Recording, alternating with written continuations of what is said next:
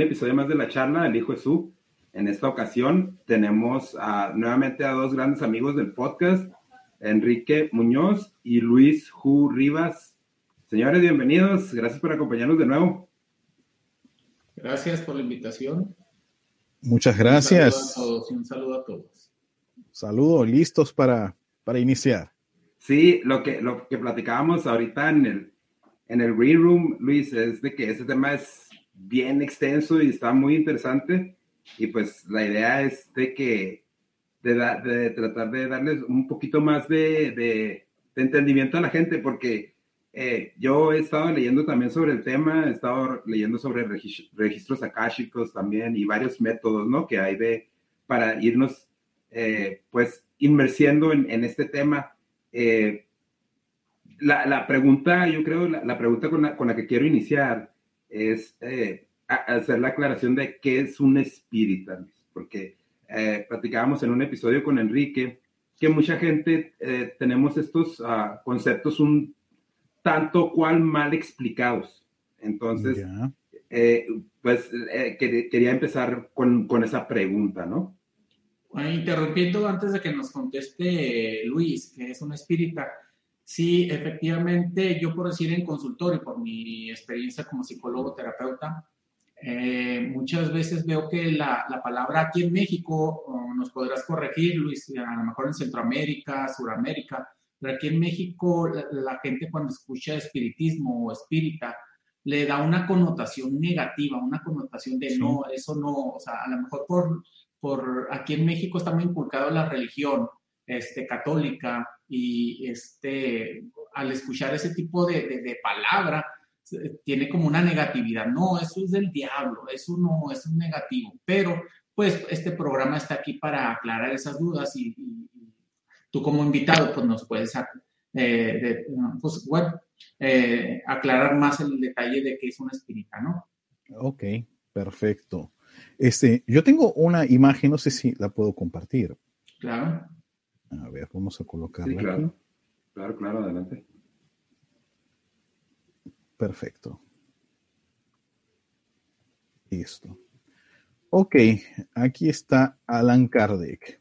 Para quien no lo conoce, pues lo colocamos aquí en la pantalla. El profesor Hipólito León de Nizar Ribail. Ese es su nombre, Hipólito León de Nizar Ribail, y se quedó conocido mundialmente como Alan Kardec, es su seudónimo. Él vivió de 1804 a 1869 en Francia. ¿Y, y, y qué ocurre? Aquí en la imagen observamos que cuando era muy niño, él estudió con su gran maestro y tornóse discípulo del gran Enrique Pestalozzi, del cual hay muchas escuelas en América y en el mundo todo, conocido como el padre de la escuela nueva. Ese es su profesor, su maestro Pestalozzi en Suiza, en una ciudad llamada Iberdun, y se ve la imagen un castillo, no sé si, si se, se, llega, creo que sí, a ver el, sí. el castillo, lo giré, bueno. Ok, entonces, ¿qué ocurre? Yo tuve oportunidad de estar inclusive en ese castillo, este, visitando eh, hace dos, tres años. Eh, es muy interesante porque aquí en el siglo XIX, ¿no? Alan Kardec estudió con el mayor maestro y profesor de, tal vez de, la historia, en Pestalozzi, se convirtió en su gran alumno. Con los 21 años terminó eh, sus estudios, se graduó como profesor, educador, y ahí fue a París. Y en París Alan Kardec va a crear un instituto igualito que su profesor. ¿Cuál es la diferencia de estas escuelas de Pestalozzi? Es porque Pestalozzi decía que la educación es medio que incompleta de la forma como ahora lo vemos.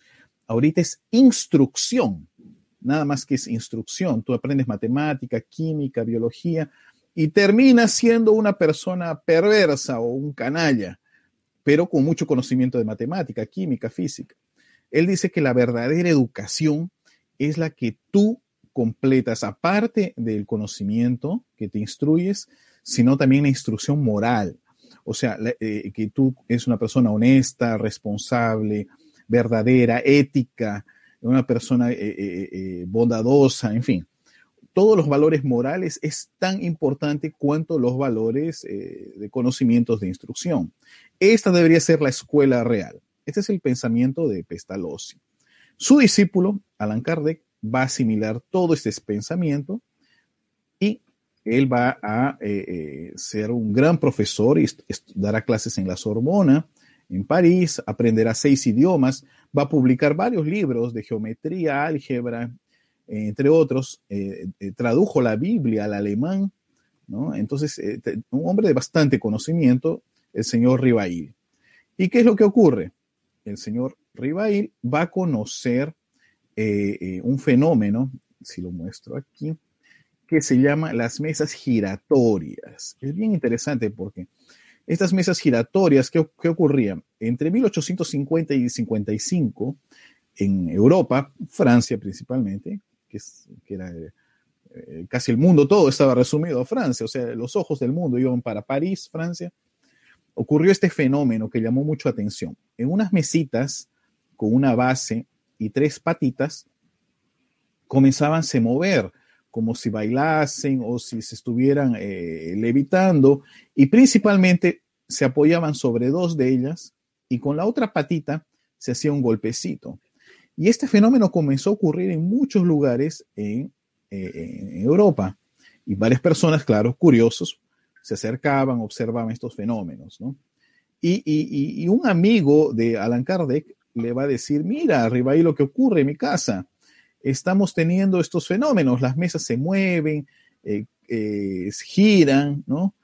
Y él dice, eso es imposible, porque él era un pedagogo cético, eso no, no puede ocurrir, la mesa no tiene como, como se mover, y bueno, y si se mueve, no, mejor aún, responde preguntas, preguntas, pero ¿cómo la mesa va a responder? No tiene cerebro. Y él fue a encontrarse con ese su amigo, el señor Fortier, y allí, cuando se encuentra, observa la mesa y ve varias personas con instrucción bien baja, inclusive, pero él mira la mesa y realmente la mesa se movía y le hacían preguntas y decía sí, no, no. Y él se queda impresionado y él hace una pregunta que es genial. Él le pregunta, si mesa, ¿cómo tú sin tener cerebro para pensar, ni nervios para sentir, cómo puedes pensar y sentir? Porque él observaba que como que a veces la mesa se alegraba, se enojaba, calmaba, entonces, eh, como si hubiera, tuviera vida propia. ¿Cómo puede hacer la mesa? Le pregunta esto a la mesa y la respuesta la obtiene en seis idiomas en los que él conocía, que es, la respuesta es esta, no es la mesa la que te responde, somos nosotros, las almas de los hombres que vivimos en la tierra, los que utilizamos la mesa para comunicarnos. Y él llevó una sorpresa porque eran en los idiomas que él conocía, que la gente ahí no lo sabía, y porque hacía todo sentido, que no es la mesa que se mueve, sino alguien que está usando la mesa. Y a partir de allí él comienza un estudio a investigar estos fenómenos de las mesas y va a surgir un otro parecido, que son estas las planchetes, las planchas, donde las personas colocaban sus deditos, sus manos sobre esa plancha, en el medio había un lapicero, ¿no? algo con tinta, unas ruedas eran colocadas y allí comenzaban eh, eh, a recibir mensajes eh, escritos. Y Kardec, Alan Kardec, descubre y dice, bueno, si mueve la, plancha esta, ¿no? mejor, la tabla, ¿no? mejor es directamente que las comunicaciones agarre un lapicero y ya lo escriba directo. Y allí es que nace la llamada psicografía, o sea, los medios utilizando lapiceros entran en esta especie de estado alterado de conciencia o trance mediúmnico y comienzan a través de ellos los espíritus dictarles informaciones de diversas formas y ellos escribir. Y cuando Kardec reúne información y más de 500 preguntas, después serán más de mil preguntas, él va a publicar un libro que será conocido como el libro de los espíritus. Esta es la obra de su esposa, Amélie Boudet, eh, que también era una escritora, poetisa, y el profesor Kardec ah, ah, ah, eh, va a escribir el libro Los Espíritus, pero hay un detalle. Él ya era conocido como el profesor Rivail o Hipólito Rivail. Y, y, la sugerencia de los espíritus superiores que van a comunicarse. ¿Y quiénes son esos espíritus superiores? Sócrates, Platón, San Agustín, eh, Juan Evangelista, eh, Benjamin Franklin, Swedenborg, en fin, eh, Pascal, Rousseau, entre otros, son los que firman este conjunto. No, es fulano de tal, no, no. Estamos hablando de Sócrates, Platón, este, San Agustín, San Luis, el rey de Francia, ¿no? el, el rey Luis IX, Santo Rey San Luis. ¿no? Bueno, eh, ¿Qué ocurre? Estos espíritus firman este libro, llamado el libro de los espíritus, y le sugieren que no coloque su nombre, que era Hipólito, sino que coloque un seudónimo. Y él dice, ¿cuál sería el seudónimo? Y ellos le dicen, Alan Kardec. Alan Kardec. ¿Y por qué Alan Kardec? Y ellos le revelan que hace más de dos mil años existía ahí mismo, en lugar de Francia, solo que eran las Galias, una cultura llamada los celtas. Y en esta cultura celta, aquí vemos una imagen de Stonehenge, ¿no? Entonces, en esa cultura celta, eh, eh, habían unos personajes, unos maestros, sabios, jueces, filósofos, llamado, llamados los druidas. Y estos druidas eran muy sabios, conocían que existía un mundo superior, un mundo inferior y este mundo de aquí. Tenían comunicaciones con el otro lado de la vida, las otras dimensiones, eran reencarnacionistas, Mira, los druidas se prestaban dinero para pagarse en la otra vida. Interesante. En fin. ¿Y qué ocurre? Los espíritus le revelan de que Alan Kardec, en su vida, una vida anterior, muy atrás, claro, ¿no? Él había sido un sacerdote druida. Y ese nombre era el que él tuvo en esa vida, Alan Kardec. Y le recomiendan que use ese nombre. Entonces él atiende esa sugerencia. No es una obligación, ni un pendido, ni un mandato, no, no. Sugerencia y él firma como Alan Kardec y publica en esta librería, la librería Danchi, Dentu se escribe, ¿no? Danchi, en París, la librería más eh, eh, importante de París, donde escribía, pues, lanzó libros Víctor Hugo, eh, Alan Poe, en fin, grandes escritores. Dimas, Alejandro Dumas después va, va a escribir allí, y aquí él publica y surge la palabra espiritismo, porque Alan Kardec observa que para estudiar a los espíritus, esta filosofía nueva, ciencia de observación nueva, no había un nombre. La gente le llamaba de espiritualismo moderno, ¿no? Pero no tenía un nombre especial. Y él crea, él es el que crea la palabra espiritismo para designar esta ciencia que observa los espíritus, los estudia, sus mensajes y se transforma interiormente con estos mensajes. Entonces publica el libro y se queda muy famoso, comienza a surgir muchas personas, inclusive hay un caso de que el, hombre más conocido, sabio, eh, de, astrónomo, Camilo Flammarion, el día que publican el libro de los espíritus, Camilo Flammarion justo estaba en la librería y cuando estaba en la librería agarró el libro de los espíritus, lo comenzó a mirar y preguntó al dueño de la librería, le dijo, ¿quién ha escrito este libro? Y le dice, ¿por qué? No, porque todo lo que yo siempre pensé está aquí escrito con preguntas y respuestas, ¿no? Todo lo que yo siempre imaginé sobre Dios, el universo, eh, las leyes, mm, eh, reencarnación, vida después de la muerte, todo lo que yo siempre pensé está aquí escrito. ¿Quién lo ha escrito? Y ahí el dueño de la librería le dice, mira, está ahí justo a su lado. Ese es el autor. Y claro, el autor son los espíritus, pero el, que ha codificado todos estos conceptos está allí, es Alan Kardec. Y allí es que ellos inician una gran amistad y Camilo Flammarion, el mayor astrónomo de, Europa, pues se convertirá el, tal vez el primer espírita después de, Alan Kardec. ¿no? Entonces, él crea esta, esta palabra, espiritismo, para esta ciencia y a los seguidores de esta filosofía a los que simpaticen con ella y les guste, quieran conocer más estas revelaciones de los espíritus que son del otro lado, se llamarán espíritas. Entonces, en concepto es esto. Ahora viene la pregunta, pero ¿por qué tanto se ha difamado? ¿Por qué se dice pues espírita? Y cae mal, y eso no solo en México, en toda América del Sur y aquí en Brasil también, no creas. ¿eh? Ahora ya menos, ahora ya menos, porque aquí en Brasil medio que eh, erradamente, pero le llama de cardecistas, ¿no? A las personas que siguen la doctrina espírita, ¿no? Una palabra que no, no sería lo, ideal, pero bueno, eh, eh, de todas maneras, ¿por qué? Resulta de que cuando surge el libro de los espíritus, eh, eh, es, un, es un, prácticamente un confronto a, todas las creencias de la época, porque para los materialistas del momento, pues se estás hablando de que hay vida después de la muerte, rompe totalmente los conceptos para las personas de áreas de ciencia que adoptaron sus principios materialistas. Para los religiosos va a haber también un conflicto, no con este libro, el libro de los espíritus. Después va a seguir un segundo libro, el libro de los mediums, que va a demostrar cómo un medium puede trabajar y, se, eh, conectar con esferas superiores. Ok, no hay problema. El problema va a ser a partir del tercer libro, donde son los propios espíritus que van a agarrar cada pedacito de los mensajes de Jesús y los van a explicar o expandir. Este libro se llama El Evangelio según el Espiritismo. Y a partir de la publicación de este libro comienza la persecución terrible contra los espíritas, eh, no solamente en Francia, en todo el mundo. Inclusive se queman los libros en Barcelona, hay un acto de fe, o sea, es inquisición. Cuando los libros llegaron en español a, a Barcelona, pues hay un padre que los manda a confiscar y los quema en una plaza pública, los libros, porque esta es obra del demonio, en fin. Y a partir de allí, claro, gana fama mundial el espiritismo, pero hay una persecución por parte de los religiosos diciendo que es cosa del demonio y por parte de los científicos que esto es fraude, esto es falso, no hay nada. O sea, hay dos ataques en simultáneo, religiosos y personas eh, materialistas totalmente.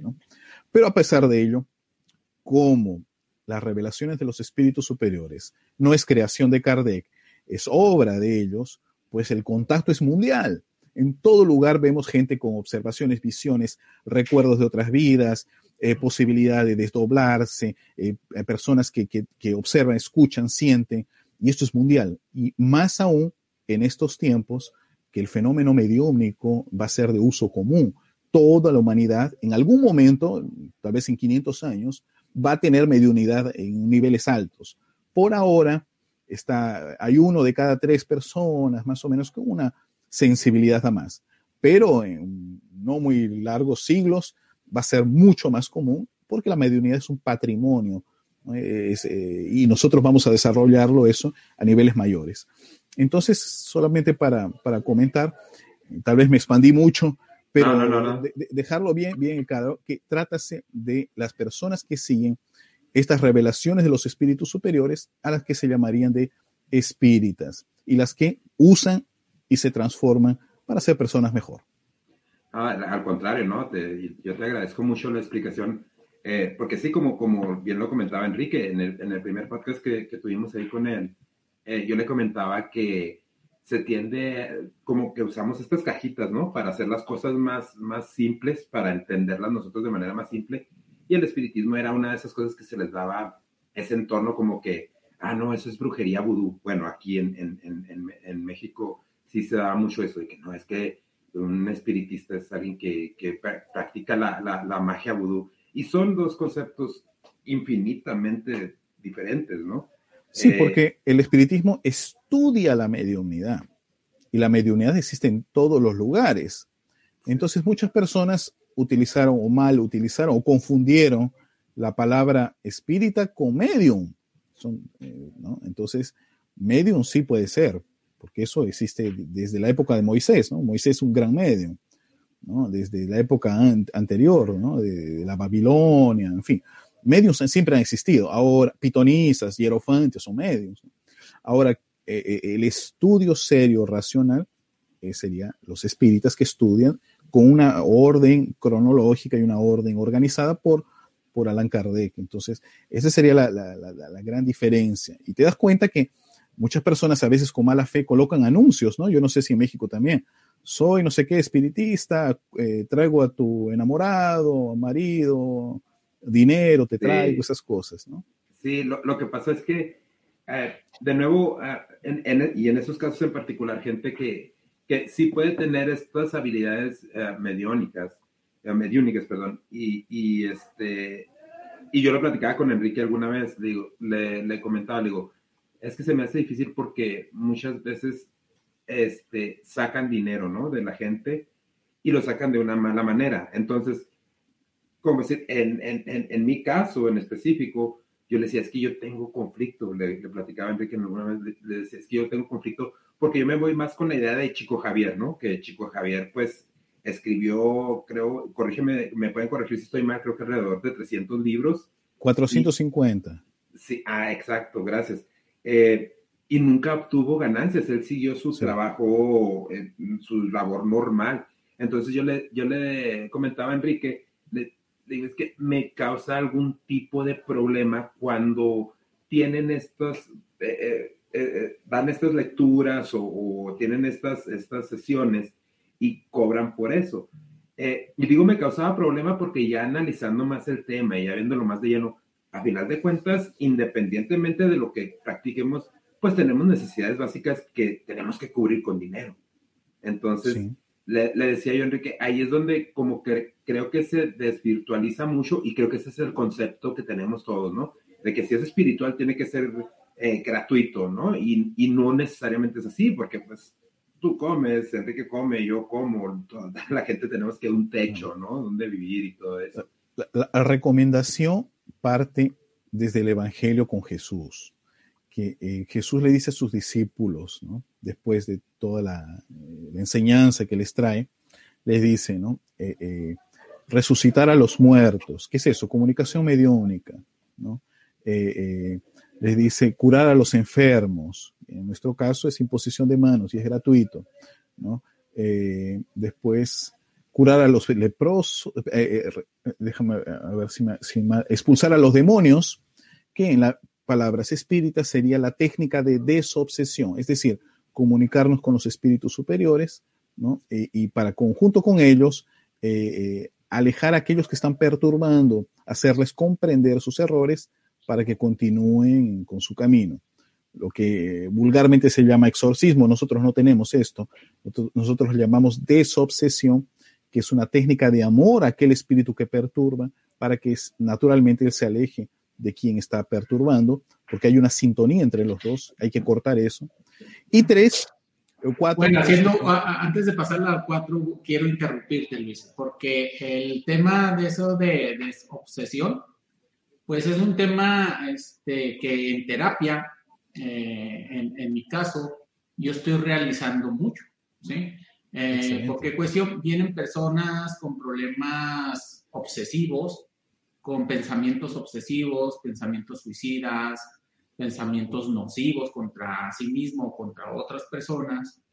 Vengo aquí recibo en terapia personas con depresiones, ataques depresivos, este, ataques de ansiedad, Muchas personas se preguntan, es que de la nada yo estoy viendo la tele y de repente me siento una necesidad de salir corriendo, me palpita el corazón, sudo. Entonces, son síntomas que la sociedad tiene, la comunidad. Y regularmente a veces van con terapeutas, ya sea psicólogos, psiquiatras o, otras alternativas, y no encuentran solución.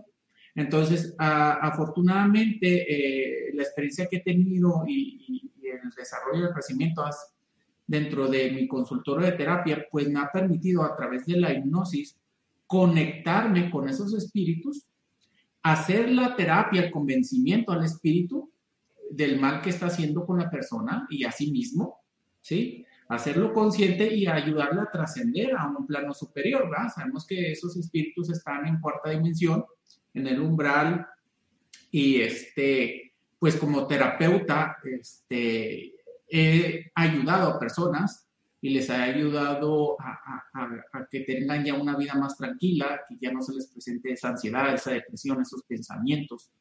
Y en cuestión de casos, pues eh, estoy teniendo aquí. Entonces, actualmente estoy desarrollando una terapia que le llamo interferencia emocional espiritual. Y este tipo de terapia eh, quiero enseñar a otros terapeutas a desarrollarla para que ayuden a más personas en sus comunidades. Entonces, eh, el nombre se me hace muy amigable porque este, por ahí una persona que me encontró un libro que tiene mucha experiencia, no sé si lo identificas, Luis, eh, es argentino, José Luis Cabouli. Tiene varios mm. libros ahí en Amazon, tiene varios libros y invito a las personas que están escuchando ahí en Amazon, en la aplicación electrónica de Kindle, pueden bajar un libro que se llama Terapia de la Posesión Espiritual. Él le llama así textualmente, Terapia de la Posesión Espiritual. Y empieza con una introducción explicando más o menos este, que, en cómo influyen los espíritus en, en, las conductas, en los pensamientos de nosotros. Y va narrando historias donde se ven los conflictos de los espíritus desencarnados con familiares este, donde están interviniendo dentro de su familia para que haya este, diferentes relaciones ahí, ¿no? Entonces, está, él, eh, él, con su experiencia siendo psiquiatra, él es psiquiatra argentino, estudió creo en Estados Unidos, este, escribe este libro y escribe otros libros referentes a la espiritualidad y todo este tipo. Entonces, hay material, nada más que a veces no se puede difundir uh, tan libre porque la sociedad no está preparada ¿sí? O muchas veces lo señala, o la gente que tiene una conciencia muy inferior, pues, este, tacha todo este tipo de, de, información, ¿no? Eh, entonces, en, mi caso, pues, eh, estoy desarrollando este tipo de terapia que más adelante voy a empezar a, expandirme para enseñar, ¿no? Esto es con el fin de, de, ir enseñando a otros terapeutas que esto existe, que esto sucede, que muchas veces el origen o la raíz de problemas este, de esquizofrenia, de problemas de bipolaridad, de problemas de ansiedad, depresivos, son causa de interferencia espiritual y que desconocen de esto, ¿verdad?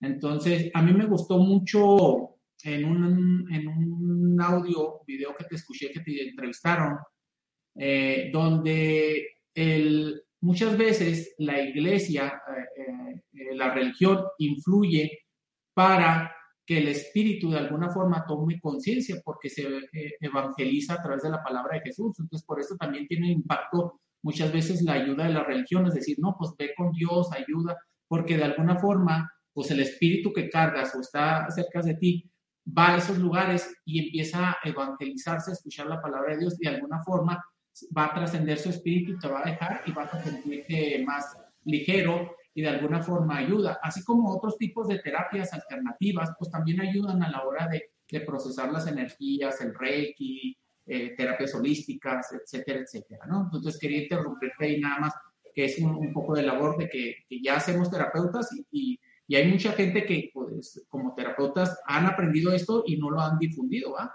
Eh, la, la, ventaja que tenemos nosotros ahorita, pues es que, que, que podemos hacerlo por medio de estas plataformas y hay mucha gente que ya sabe de esto, ¿no? Nada más hasta ahí. Ok, gracias. Bueno, solo, solo para, para ser más conciso con, con, la pregunta que hiciste. Jesús habla de los dones, que son los dones mediúnicos o carismas, eh, verdad, de que deberían ser dados gratis como gratis recibiste.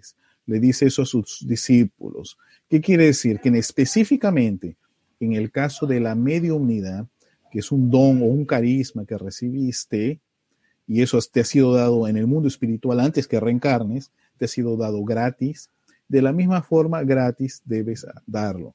Dar de gracia lo que de gracia recibiste. Esa gracia vendría a ser la mediunidad. Entonces, a los discípulos de Jesús, que la mayoría eran todos medios, pues naturalmente expandían sus trabajos gratuitamente. Eh, con esa recomendación, cuando Alan Kardec va a hacer la codificación espírita, él observa lo siguiente. Había varios tipos de medios en ese momento. Había medios que simplemente daban comunicaciones y había otros que comenzaban a cobrar por las comunicaciones.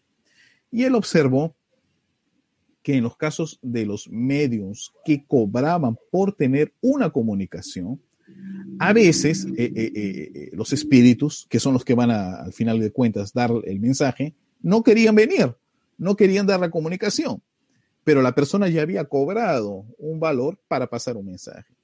Y ahí está la alerta, la alerta, porque a no ser que le devuelve el dinero, bueno, pero muchas personas por hacer uso del dinero pues fraudaban la comunicación por tener eh, el, el, valor, ¿no? Entonces forzaban una comunicación para asegurarse eh, eh, el recurso. Entonces, la alerta que existe es específicamente, no en las terapias, no en los estudios, no hay nada de eso, solamente en la mediunidad, es que los medios que cobran existe la posibilidad en algunos de ellos que puedan, a falta de espíritus, forzar una comunicación. Entonces, eh, porque al final de cuentas, quien tendría que cobrar sería el espíritu, porque es el que va a dar el mensaje. Bueno, ahí uno puede decir, no, pero y el medium estaba usando su tiempo.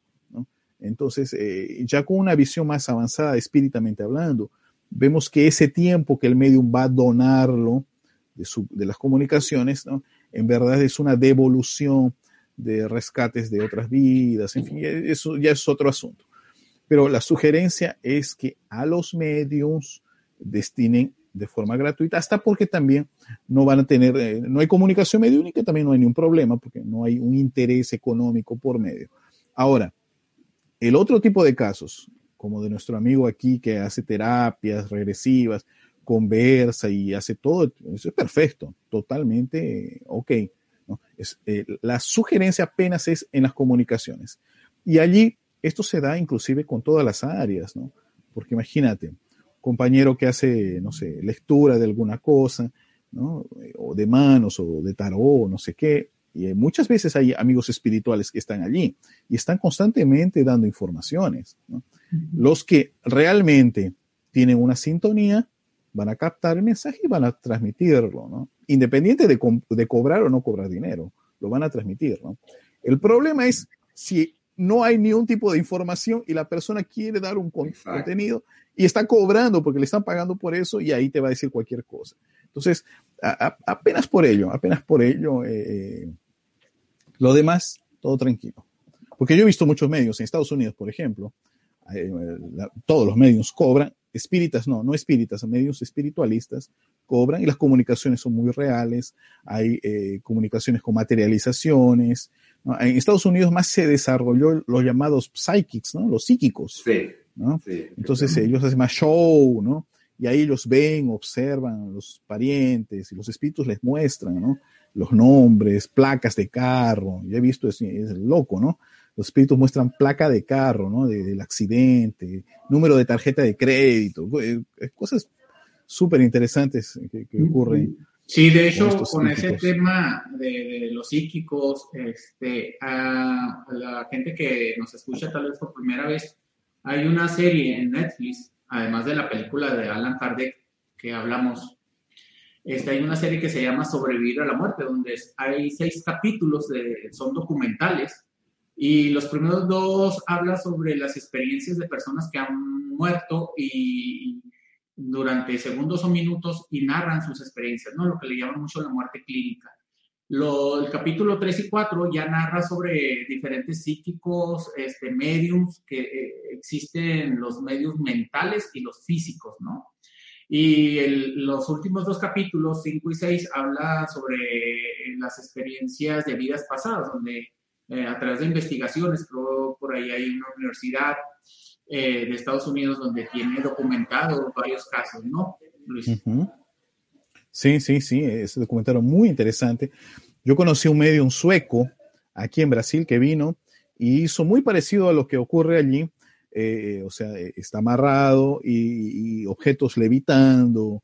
Es una cosa bien interesante, bien interesante, ¿no? objetos moviéndose en el aire. Eh, comunicaciones que, son muy, muy espectaculares a nuestras vistas. ¿no? Ahora, en cuanto a contenido, a información, hay una información que, si me puedes colocar el slide, me gustaría compartir. Es esta. Alan Kardec, eh, eh, los espíritus en verdad le van a revelar a Alan Kardec que existe una escala, una jerarquía de espíritus. Porque mucha gente piensa que todos los espíritus son iguales o fantasmitas. ¿no? Moriste y ya eres un fantasma. Y en verdad no. Eh, los espíritus le van a revelar a Kardec que existe tres niveles. Los llamados imperfectos, ¿no? Los imperfectos es toda la gente, normal para abajo, o sea, todos nosotros y para abajo, o sea, los que perversos, agresivos, malvados, eh, viciados, ¿no? En fin. Ahora existe una segunda categoría que son los buenos espíritus, ¿no? Y en esa categoría están los sabios, benévolos, los espíritus superiores, ¿no? personas más instruidas. Eh, son seres espirituales ya que comienzan a emitir luz. Y en esa categoría están nuestros guías espirituales o ángeles guardianes, muy conocidos como ángel de la guarda. No sé si en México también hay dulce compañía. No me desampares ni de noche ni de día. Sí, también por acá. Muy bien, entonces es de esta categoría que vienen los espíritus buenos. Y hay un tercer nivel, que son los espíritus puros. Y a este nivel es al cual todos nosotros nos dirigimos. O sea, todos estamos en la etapa inferior, vamos subiendo hasta algún día ser buenos espíritus y a lo largo de milenios, algún momento llegaremos a ser espíritus puros y ahí sí estaremos en un nivel de, vibración muy superior. Y esos famosos, ese nivel de espíritus puros, pues también son llamados de, ángeles o arcángeles, ¿no? Que en la palabra espírita, pues no existe ángel exactamente, sino son estos espíritus buenos o puros que harían esto. Y los llamados demonios, también en la visión espírita no existen demonios ni diablo. No existen ni demonios ni diablo. Lo que existe son espíritus imperfectos como nosotros y que entran en sintonía por nuestras eh, bajas vibraciones. En síntesis es esto, existe solo espíritu. Ok, aquí entraré una pregunta, Luis. Sí. Eh, ¿Quiénes son los llamados arcángeles? Todos los que terminan prácticamente con nombres en él, ¿no? Este, Miguel, Rafael, sí. de este, todos estos nombres dentro de la visión espírita. Yo creo que ya estarían entre, estarían cerca de ser espíritus puros ya, o tal vez más que puros, más que puros, ¿no? Eh, y claro, el, espíritu puro más conocido que nosotros tenemos es Jesús, ¿no? Pero estos arcángeles que nunca han encarnado la tierra, o sea, ya están de una etapa evolutiva muy superior. Y también es un dato interesante, es de que no solamente la tierra pues tiene espíritus, todo el universo, en todos los planetas hay espíritus. Todos los planetas están habitados. Es una cosa media chocante para algunos compañeros. ¿Cómo si hay vida en todo lugar? Sí, en todo lugar hay vida. Voy a mostrarte aquí una otra ilustración. Déjame ver si la encuentro. Aquí. Voy a abrir que está en otro PowerPoint. Eh, en fin, entonces, en síntesis es eso. Eh, todo el universo está poblado y hay escalas diferentes. Ahorita en la Tierra, pues, estamos en este momento con cuerpos materiales así. No muy distante, pues el contacto con hermanos extraterrestres, eso ya irá a acontecer. Yo espero que sea, aún sea en este siglo, o al final del siglo, no lo sé. Yo, yo, le, yo le chuto que aún va a ser en este siglo. el número de naves y espíritus que están de otros mundos, que están cerca, cada vez es mayor.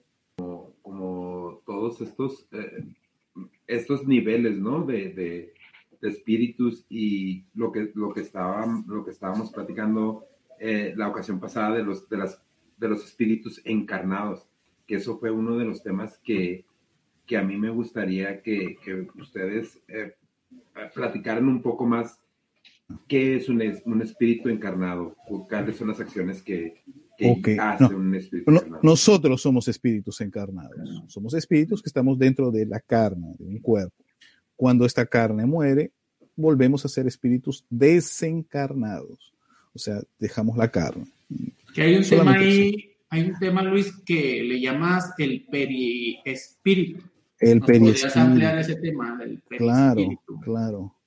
Yo creo que con ese concepto, um, Daniel, este, vamos a entender lo del desencarnado y encarnado. Pero, pero vamos aquí al concepto que, nos comentó sobre el periespíritu. ¿no?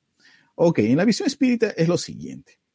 Nosotros somos espíritus, ¿ok? Somos esta esencia, chispa divina, como quieras llamar, la parte de Dios, en fin. Nosotros somos esto, espíritu, ¿ok? Nosotros tenemos un cuerpo espiritual y nuestro cuerpo físico. En otras palabras, no somos personas que tienen alma o espíritu, no, somos espíritus que tenemos cuerpo. Y también tenemos un cuerpo espiritual que le llamamos de periespíritu. Pablo de Tarso le llamó vehículo del alma o carro de fuego. ¿Se acuerdan de carros de fuego? Eh, bueno, ok, la musiquita de carros de fuego es vehículo, porque como era luminoso para los medios, pues lo veían con luz y en la época era fuego. Entonces, vehículo del alma o carro de fuego o cuerpo espiritual. Para los amigos de India le llaman de cuerpo espiritual, ¿no? Y aquí nosotros vemos, este es el cuerpo físico. El cuerpo físico y el cuerpo espiritual están unidos por una especie de fluidos. ¿no? Este es el que se destaca más, el que viene por el chakra coronario.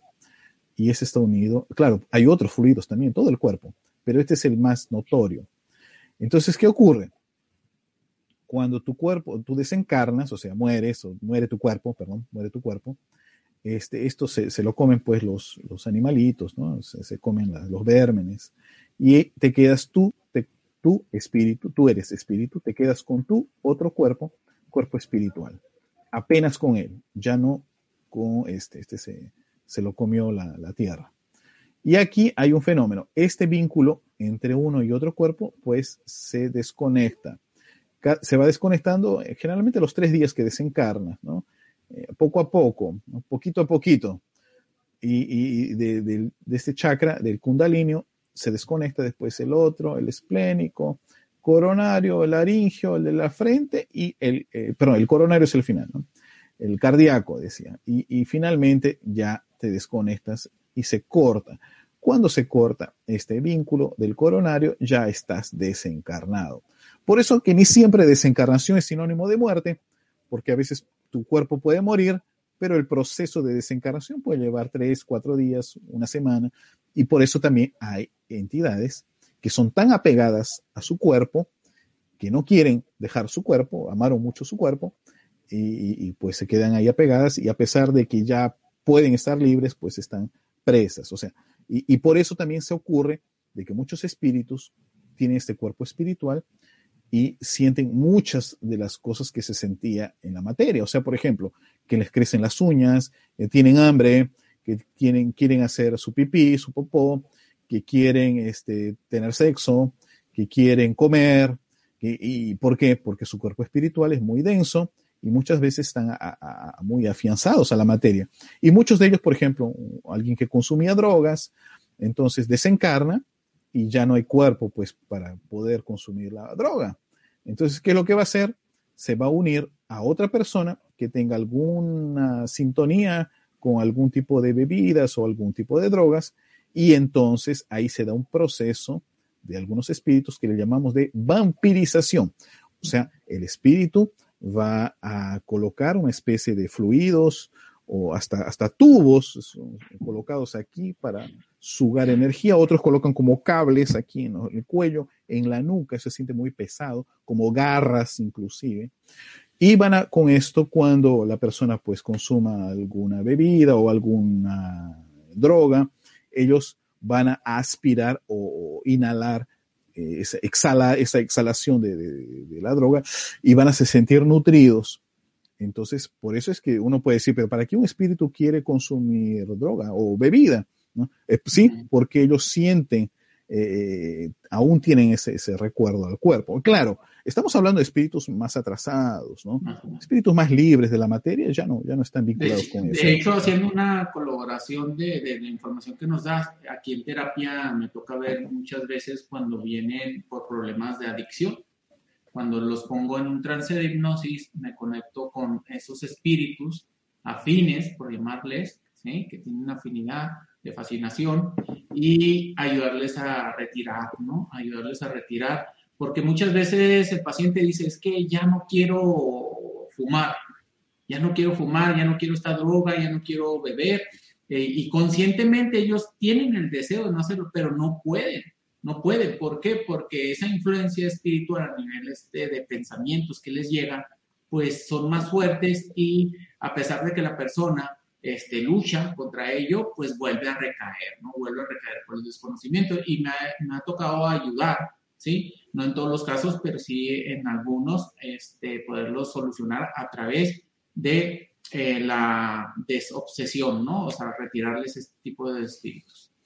Muy bien, muy bien. Yo, yo, no sé si ustedes han visto un seriado llamado Gambito de la Reina, creo que es así en español. Sí, sí está en, en Netflix. Netflix, no sé si ya lo han visto o no. No he tenido la oportunidad, he estado viendo algunas reseñas y está muy, muy está bueno. Muy, muy recomendable. Bueno. Muy bueno, porque ahí hay un caso de obsesión.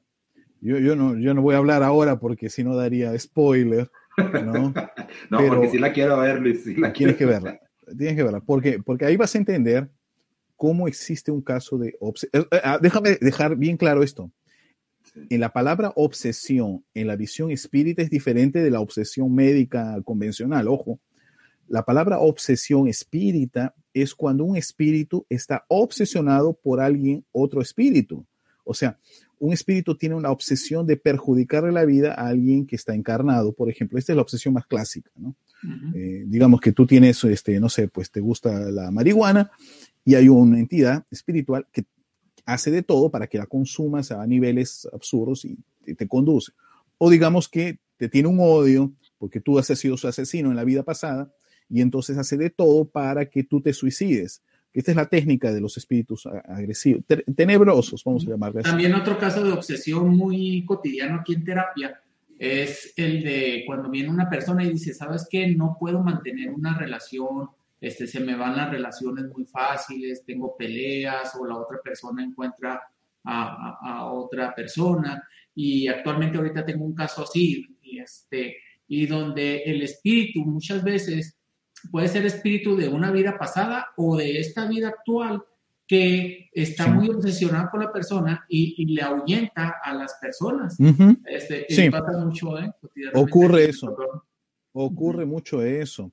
A veces eh, pareja de vida pasada, ¿no? Este, y que no, que siente que no debes te, va a fregar todas las, todas las enamoradas, ¿no? y, también el, caso de, los tenebrosos que van a hacer eh, que, te suicides, ideas suicidas, te bombardean, te van a hacer cosas que para que fracases, sientas culpa y sientas que no mereces la ayuda de Dios. Esta es, esta es la técnica. Entonces, ¿cómo? Te dan, eh, te facilitan cosas, te colocan situaciones, ¿no? Y, y uno cae muchas veces en esas celadas. Por eso que Jesús decía orar y vigilar, o sea, la oración te conecta con lo alto y vigilancia a los pensamientos, nuestros pensamientos, para no entrar en estos índices. Muchas veces hay personas así como que naturalmente pues tienen muy buenas vibraciones, estando en compañía estamos bien, pero a veces estamos solitos y ahí caemos fácilmente en errores, escuchamos muchas eh, informaciones eh, erradas, hay una técnica que ellos usan, son muy inteligentes estos malvados, así. No malvados, estos hermanos menos luminosos. Imperfectos. Eh, imperfectos, perfecto, muy bien. ¿Sabes qué hace? Hay una, especie de un PowerPoint que te colocan aquí en, la, una pantalla mental, y ellos colocan la mano y entonces te transmiten como una especie de un, eh, láminas de PowerPoint. Entonces, entonces, ¿qué ocurre? a veces digamos, eh, la persona ya no quiere más beber, ya decidió, no quiero beber, no voy a beber. Pero ellos, como hay una lucha invisible, te comienzan a bombardear con imágenes, imágenes, imágenes de bebidas o frases o un video chiquitito, ¿no? Como el del TikTok, un video chiquitito de un minuto, rapidito nomás, donde hay una escena que te hace recordar a bebidas, ¿no? E, ellos conocen muchas técnicas, porque recuerda que los espíritus nos llevan un siglo de avances tecnológicos. Entonces, técnicas que no, ni las tenemos en la Tierra, ellos ya se las saben. Entonces te hacen bombardeos mentales, te colocan unos cablecitos aquí a distancia. Entonces cuando saben que, uy, ahorita este mi, mi, amiguito aquí de la Tierra ya está con ganas de, no sé, pues de beber, porque a distancia son activados y ahí vienen y comienzan a inducirte a, hacer que algún amigo te llame. Eh, eh, eh, hay una serie de técnicas, estos son bien, bien, bien interesantes. los aparatos invisibles, ¿no? Sí, sí es, tecnología que ellos están manejando. Sabes que les comparto a ustedes y al público un, caso que tengo ahorita reciente. me llega una persona y me dice que hace dos semanas se quiso suicidar. ¿Sí? y pues que trae pensamientos depresivos, nocivos y todo esto. Entonces, eh, me regreso a, preguntarle, realmente yo hago tres preguntas aquí en terapia donde me dan a mí indicios de que hay algo espiritual, ¿no? Que hay alguna interferencia. Yo les pregunto, empiezo con preguntas simples, le digo, ¿alguna vez has llegado a tener alguna experiencia de sonambulismo? Pues ahí ya me, me denota si hay alguna interferencia la segunda pregunta, si ellos alguna vez han experimentado lo que se le llama, este, pues básicamente lo que le llaman aquí en México se les sube el muerto, pero pues no, no se los manejo aquí, aquí se los manejo como este, parálisis de sueño. y ya ahí ya veo si hay algún tipo de interferencia. Y la tercera pregunta es donde les digo, ¿alguna vez en su vida, desde niños o hasta hoy, han llegado a tener alguna experiencia alucinativa, ya sea visual, auditiva o sensitiva? Y ahí es donde la gente, uh, les doy un ejemplo, una experiencia alucinativa visual es aquella que tú puedes estar viendo la tele en tu cuarto y de repente por el pasillo o la puerta ves pasar una silueta, sombra o persona. La experiencia alucinativa auditiva es aquella que tú estás solo y escuchas tu nombre o que alguien te habló. Y la experiencia sensitiva es cuando sientes como que hay alguien cerca de ti o alguien te tocara. Y de ahí, Luis Dani, ya la, la, la, gente se empieza a expresar, no, pues de niño me pasó esto y aquí, que en mi casa, que con mi abuelita. Entonces, yo como porcentaje, yo les digo, de, de 10 personas, 7 u 8 personas han llegado a tener experiencias ya sea una alucinativa, otra auditiva, otras de mezcladas o las tres, otras muy repetitivas, otras de niñez, otras en su presente, pero un 70-80% la gente ha tenido alguna experiencia. Yo les digo, miren, en mi caso yo soy una persona anormal. ¿Por qué? Porque ustedes son los normales, porque han tenido experiencia. Yo, hasta mi edad, todavía no he tenido ninguna experiencia.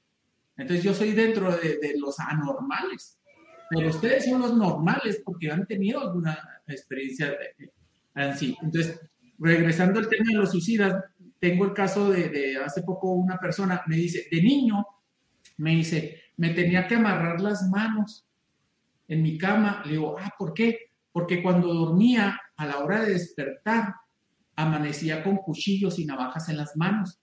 Y me llegaban esos pensamientos de que, que, que quería suicidarme. Entonces, por precaución, tenía que amarrarme las manos para no amanecer con eso. Entonces, a tal grado como a veces la influencia de los espíritus llega a ver. Sí, sí, es total, eh, eh, eh, es bastante amplia. Aquí tenemos el caso del mayor medium ahorita brasilero, Divaldo Pereira Franco. Inclusive hay una película de él, yo no sé si, si, si, la conocen o ya la han visto, de la película de Divaldo Franco. No. Pero, No. Ah, este, tienen que verla, tienen que verla, este es sensacional. El guía espiritual del medium Divaldo Franco se llama Joana de Angelis y fue Sor Juana Inés de la Cruz, la mexicana este, abadesa, eh, la famosa abadesa de, de, de, México, Sor Juana Inés. Bueno, lo que, lo que yo quería comentar es que Divaldo Franco, este medium brasileño, que está con 94 años ahorita, él tuvo una vida en Francia donde él fue un sacerdote y él impuso una pena a un hombre para que le sea colocado como una máscara de hierro en la época de Cardenal Richelieu. Él fue la eminencia parda de Richelieu, o sea, este, un sacerdote que trabajó junto con Richelieu, el cardenal famoso de Francia, ¿no? Ahí está nuestro querido Divaldo Franco, ¿no? ¿Y qué ocurre? Desde los cuatro o cinco años de edad, él observa a un hombre eh, con un sombrero oscuro y que entraba en el cuarto y él entraba en terror porque lo veía este hombre, ¿no? Y, decía, decía eh, la máscara, ¿no? Y salía corriendo donde la mamá dormía con la mamá, aquí está con Chico Javier, mira, Divaldo jovencito, y al lado el medio Chico Javier, fantástico Chico Javier. A más abajo hay otra, Divaldo con Chico Javier también, ¿no? Bueno, ahí Divaldo con Chico Javier, exactamente. ¿Qué es lo que ocurre? De, eh, coloca película, película de Ivaldo Franco, este, tal vez está por ahí el trailer inclusive. Eh, está en español, me parece también, bueno, no sé. Sí, creo que sí Franco, está en película. español. Película. Eh, bueno, busco. eh, mientras eso, entonces él desde los 4 o 5 años comienza a ver este espíritu que le llama la máscara y, y, y él va a perturbarlo durante 30 años. 30 años porque eh, eh, lo mandó condenar a la, ¿cómo la prisión por 30 años de una forma abusiva tal vez, hasta muy, muy fuerte. Y este ser, pues le, gana un odio desde el siglo XVI, XVII, imagínate. Se han pasado cuatro siglos cuando reencarna Divaldo, él continúa perturbándolo, ahora el invisible. Por eso es que a veces nosotros tenemos enemigos de otras vidas. Y, eso no es inmune a ser espírita, religioso, no. Todo el mundo tiene enemigos invisibles. Algunos menos, otros más, ¿no? Y algunos ya se han liber, librado. porque en el caso de Medio Divaldo Franco, él comenzó a tener un orfanato y adoptar niñitos, y uno de los niños que adopta es justamente la mamá de este espíritu obsesor, que estaba reencarnando como huérfana, él la va a adoptar, y mira, mira cómo es bonito es esto. Eh, el espíritu obsesor al ver a su mamá reencarnada, huérfana, y siendo adoptada por, su enemigo de la vida pasada, el padre, ¿no? O sea, ahora Divaldo Franco, él para de obsesar. O sea, una acción buena que hagas de ayuda a tu semejante puede cortar una serie de persecuciones espirituales, porque él dice, bueno, si estás ayudando a mi mamá, que está encarnada y tú la vas a cuidar, pues cómo voy a perjudicarte, ¿no? ahí está la, la de la, el afiche de la película, ¿no? Este, no sé si hay algún trailer o algunas otras. Aquí está Divaldo Franco, el medio, y atrás la monjita. Esa monjita es eh, su guía espiritual, eh, que fue en una vida anterior, Sor Juana Inés de la Cruz. Después reencarna esa monja, reencarna aquí en Brasil, va a ser eh, conocida como Juana Angélica, y Juana igual como Juana Inés de la Cruz, ahora en Brasil, Joana Angélica, y ella va a ser una mártir de la libertación del pueblo brasilero. Cuando los portugueses quieren retomar el Brasil en Salvador Bahía, pues ella para defender la, para defender la, eh, donde están las monjas, la, abadía, ella sale adelante y las monjas tienen tiempo para huir, intenta dialogar y ella es asesinada por los, por el ejército portugués, estaba bebado, eh, eh, embriagado y querían pues violentarlas a todas monjas, Y cuando ellos entran, ya ellas habían huido y da tiempo para que los el ejército de liberación o los brasileños pues eh, consigan eh, detenerlos y se da pues ella es una mártir de la independencia brasileña que fue en la vida pasada Sor Juana Inés de la Cruz. Y en vida anterior esa información también la tenemos fue la famosa Clara de Asís que estuvo al lado de Francisco de Asís y en una vida anterior todavía este espíritu eh, fue Juana de Cusa que fue, una, eh, eh, fue la esposa de un, senador Cusa que vivió en la época de Jesús. Y entonces ella fue de las primeras cristianas ya del, primer siglo. Entonces, a veces vemos la trayectoria espiritual de determinada persona estuvo en la época de Jesús, después estuvo en la época franciscana, después reencarnó en México y ahora después reencarna en, Brasil, reencarnó en 1800 más o menos en Brasil, hasta ahorita está desencarnada y por lo que sabemos volverá a la Tierra hasta, hasta mitad del siglo, imagino yo. Ok. Bueno, Luis, quisiera hacerte una pregunta del, del umbral, del limbo. Yo tengo una duda. Cuando desencarnan los niños, o sea, ¿cuál es la función desde el punto de vista espírita que un niño de 4, 5, 6, 7 años, 12 años, adolescentes quizás, ¿por qué quedar en el limbo y no, no se les abre el portal o el socorrista venir a los niños? O sea, ¿qué aprendizaje tiene un niño? Desde el punto de vista de que uno como adulto desencarna y todo tiene apegos y tiene que trascender y, y bajar en el limbo para aprender cosas, todo eso pero un niño que todavía no tiene una noción mental, ¿sí? De dónde está, qué hace, ¿por qué queda su, su perispíritu ahí? Ya, bueno, este, yo te digo las informaciones que tenemos ¿no? del mundo espiritual, ¿no? dentro de mi limitado conocimiento. Eh, parece ser, parece ser que muchas veces cuando el espíritu reencarna y su experiencia encarnatoria es muy corta, a veces días, o un par de años, o alguna cosa, o una enfermedad, ya reencarna con una enfermedad, y, bueno, esas son las imágenes macabras del umbral antiguo, De la Edad Media. Sí. Bueno, ah, eh, eh, ¿qué es lo que ocurriría con, el niño? Muchas veces ellos son rescatados, llevados. Si es muy chiquito, parece ser, parece ser que retoma su cuerpo normal, ¿no? lo, retoma en, breve tiempo, puede ser un año, dos años, o sea, retoma su, apariencia eh, de adulto o la que tenía. Si ya tiene pues 9, 10 años, 8 años, 4, 5, 6 años, ya más, ya más grandecito, pues él eh, eh, continuaría por un tiempo todavía con esa apariencia y naturalmente hasta que recobre su, estado normal espiritual. Así como un viejito cuando muere, pues cuestión de algunos tiempos, eh, dependiendo del espíritu, él puede hacer rejuvenecer a la edad que le fue más adecuada. ¿no? Entonces, eso también se ha visto mucho. Eh, eh, por la transcomunicación instrumental vemos eso. Una persona que murió con 30 se aparece muchas veces con la apariencia de 20, ¿no? O, un viejito que murió con 90 años, a veces aparece como de 60, más rejuvenecido, una época más. pero eso depende de, nuevamente hablamos del periespíritu el cuerpo espiritual se, se, modifica, entonces puede eh, rejuvenecerse y algunas cosas pueden, pueden cambiar. Como puede deformarse también. Hay, espíritus con cuerpo espiritual horroroso, ¿no? Pero en fin, eh, ahora sobre los niños. Eh, eh, muchas veces esas encarnaciones cortas es rescate de una anterior. Hay algo que necesita ser limpio en la vida anterior y esa encarnación corta apenas le sirve como limpieza para la próxima, la que vendrá. Entonces, eh, no necesariamente esa encarnación es muy útil en palabras de que va a aprender muchas cosas, no, no. Pero muchas veces el espíritu necesita drenar, limpiarse.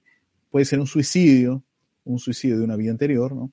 En el caso, por ejemplo, de, aquí hay un señor llamado Carlos Dumont, eh, eh, Carlos Dumont, Carlos Dumont, perdón, es el padre de la aviación brasileña. ¿no? Él, él se suicidó y gracias al medio chico Javier sabemos que él reencarnó y a los nueve meses se cayó del, del cochecito y tuvo una se quedó tetrapléjico sin poder moverse y con 16 años, 17 vino a fallecer. ¿no? Entonces eh, eh es una eh, encarnación de expiación, de limpieza. Tenemos otro amigo aquí, Medium, que, reencarnó, vivió cuatro días, tuvo una enfermedad cuatro días y desencarnó. Entonces muchas veces son encarnaciones de limpieza que nos van a permitir la próxima vida ya venir mejores. Este es Carlos. Eh, pa, pa, para Brasil es conocido como el padre de la aviación, ¿no? Para el mundo son los hermanos Wright, pero para Brasil es el, el creador del avión. ¿no? Sí. El primero que, que consiguió volar eh, porque los hermanos Wright planearon, ¿no? Ellos estuvieron, agarraron impulso y planearon. Pero o sea, Carlos Dumont es el primero que des, consigue salir del suelo mismo. Sí, eh, es que en, en, este, en todo este aspecto hay muchas, muchas eh, cosas, ¿no? Que, que, hay por explorar. A ver, déjame, eh, si tengo aquí un libro, es que yo tenía uno aquí, bueno, es que hay un libro muy conocido aquí en Brasil llamado Violetas en la Ventana, eh, Violetas en la Ventana ha vendido más de casi 3 millones de ejemplares vendidos. Creo que está en internet, este, hasta puedes buscar el PDF. En audiolibro ya lo escuché. Ese. Ya lo he escuchado, está, ok. Está y allí hay una parte donde eh, se comenta pues justamente de las guarderías que hay en el más allá, ¿no? Donde hay ¿no? Eh, eh, compañeras que cuidan un montón de niños desencarnados, ¿no? Y los más chiquititos, ¿no? Los otros son más grandecitos, ¿no? Y, yo te cuento una, una experiencia personal. Eh, hace ya mucho, hace muchos años, cuando eh, yo salí con una, una muchacha, una dama brasileña, y salimos a, cenar, salimos a, un encuentro, una cena, ¿no? Y mientras estábamos conversando, ah, ese es Violetas en la ventana, ok. Bueno, mientras estábamos conversando en la cena, yo observé un espíritu al lado de ella como un muchacho de unos 11, 12 años más o menos, mirándome así, en esta posición con brazos cruzados, mirándome. Yo lo miraba y la miraba a ella y se me hizo muy material este, este muchacho. Mi evidencia es pequeñísima, o sea, yo no veo mucho espíritu, muy poco, pero de lo que veo, yo le observé y le dije, mira, qué interesante, hay un, hay un espíritu a tu lado que tiene una forma como de un muchacho de 12 años, 11, 12 años, y me mira así, ¿Y, ¿Y, qué características tiene? Bueno, no sé, el ojo un poquito así, jaladito así, pero eh, me está observando y el cabello liso, en fin. Y ella me mostró una foto y me dijo, mira esta foto. Y era una foto de un niñito de dos años, ¿no? y, sería él con 12 años. Sí, yo dije, sí, sería algo muy parecido, porque de dos años para 12, pero la, la apariencia es muy parecida. Y ella me dice, ¿sabes qué? Hace 10 años yo tuve un hijo y él tenía Down y murió con dos añitos. O sea, ahora estaría con 11, 12 años. ¿no? Entonces yo me quedé sorprendido porque, claro, yo no, no, lo sabía, pero lo más interesante es observar cómo el espíritu, eh, eh, o sea, yo te digo que también por experiencias propias, hay muchas preguntas que las tengo, ¿no? Eh, o tal vez decidió hacerse aparecer o dejarse visible para comunicar, para decir que está vivo, ¿no? Podría aparecer como adulto y no se lo reconocería también. O sea, eh, quedan muchas interrogantes, ¿no? Muchas interrogantes. Pero lo que sí es que aún después de la muerte, pues muchos niños permanecen todavía como niños o toman formas.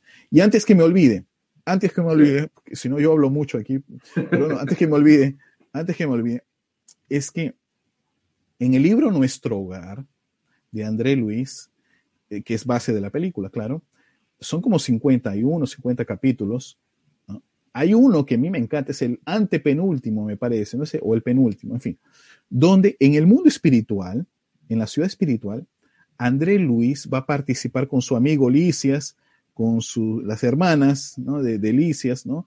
Y, y, la mamá, todos, la familia, ¿no? Van a participar de una reunión mediúnica.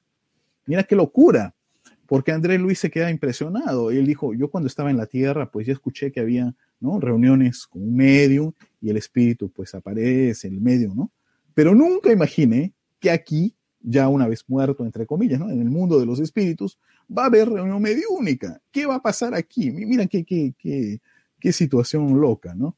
Y entonces André Luis entra en la casa, hay, eh, unas 12 sillas, están todo el mundo sentado, y él observa que en el medio de la sala había como una cápsula de vidrio de unos dos metros, había una cápsula de vidrio, y, y, y, y, las hermanitas del señor Licias estaban cantando, tocando unas músicas muy lindas, ¿no? Con arpa, con, no sé, estaban cantando, y ellos hacen una especie de una evocación, ahí está el libro Nuestro Hogar, ¿no? Y ellos están haciendo una especie de una evocación, y ¿saben a quién, va a aparecerse? Dice que en esta, en esta nube comienza a surgir en esa cápsula de, de un metro y medio, dos metros, o sea, grande, comienza a surgir como una nube, vapor, y allí se va a materializar un espíritu.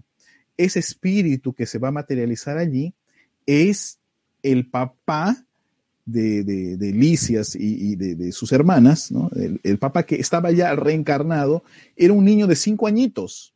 O sea, el niño de cinco añitos que estaba en la tierra va durmiendo, mientras sale, se, sale del cuerpo, en sueños se va a ir hasta la ciudad espiritual y allí en una reunión mediúnica se va a comunicar con la familia. y André Luis cuenta eso muy, muy eh, increíble, ¿no? Y una vez que el vapor está surgiendo, comienza a aparecer la cara del niñito, el niño está durmiendo, o sea, es una y media de la mañana, dos, tres de la mañana en la tierra, o sea, el sueño bien profundo, y él está desdoblado y está allá. Entonces ahí aparece el rostro del niño y en cuestión de segundos gana forma de adulto. Y allí les dice, yo los estoy esperando en la tierra, ustedes van a ser nuevamente mis hijos. Y le dice, sí, papá, te extrañamos mucho, queremos regresar de nuevo. ¿no? Y, y, y, André Luis narra el, el momento, ¿no? porque nuevamente él se desmaterializa y tal vez el niño ya despierta en el plano físico. Lo interesante es que a veces algunos casos, papás o mamás también pueden ser papás y mamás de la vida pasada, no siempre, pero hay algunos casos que sí. Y esto es planeado, ¿no? Entonces, cuando hay espíritus que se costan, se quieren mucho, hay una afinidad muy bonita entre ellos, muchas veces planean, vamos a ver qué, la próxima vida quiero que seas nuevamente mi mamá, quiero que seas nuevamente mi papá. Y excelente. Como hay el caso, que también se da, que a veces uno solo tiene un vínculo con la mamá o solo vínculo con el papá, o a veces ni con uno de los dos, con el abuelo, no con los papás, no tienes vínculo con los papás espiritualmente. O sea, ni, en ninguna vida te los has cruzado, pero tu vínculo es con tu abuelo, tu abuela. Entonces a veces uno reencarna en una familia por el abuelo o por el tío, ¿no? Y ese es el vínculo que vas a necesitar para esta tu experiencia encarnatoria. Esto desde que hay merecimiento. Y hay casos en que hemos sido pésimos papás, pésimas mamás y reencarnamos huérfanos, ¿no? O hemos cometido, no hemos sido muy buenos hijos. Entonces se nos da una expiación y reencarnas, ¿no? Y, o, en otro caso, eh, encarnas y ni un ser de tu familia te es nada próximo. Ni una. Primera vez que encarnas en un grupo familiar. Todos son igualitos. A todos les gusta, no sé, pues el fútbol. Tú eres, no sé, médico a todos les encanta la música, bailar, y el otro es matemático, ¿no? O viceversa. Entonces, muy interesante es el caso de reencarnaciones cuando uno tiene un poquito de lectura espírita, te das cuenta, ¿no? Caramba, ¿qué estoy haciendo en esta familia a veces? O por el otro lado, esta familia es excelente para mí, amo a todos. O sea, eh, son, son preguntas que las tenemos y a veces la reencarnación, hay un velo que nos permite a veces no recordar mucho. A no ser que el caso de mi amigo, que tiene que hacer terapias porque necesita ayudar, ahí sí, ahí sí vale.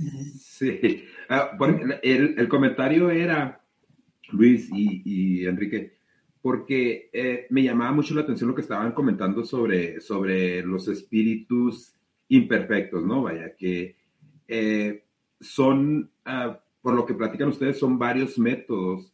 Eh, yo les quería preguntar, ¿estos espíritus pueden trabajar a través de, otras personas que están encarnadas en este momento? ¿Pueden ser como conductos de ese tipo de espíritus, eh, pues opresores, vaya, o, no sé si esa sea la palabra correcta, o espíritus pues de baja, de baja o de mala vibración?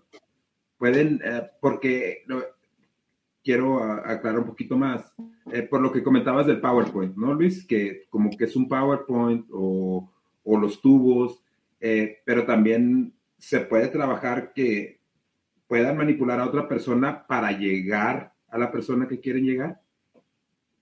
Bueno, tecnología existe y también la proximidad mismo de ellos. Ahora, recordemos que nosotros somos espíritus imperfectos, ¿eh? Nosotros somos. Los neutros, espíritus neutros, también son imperfectos.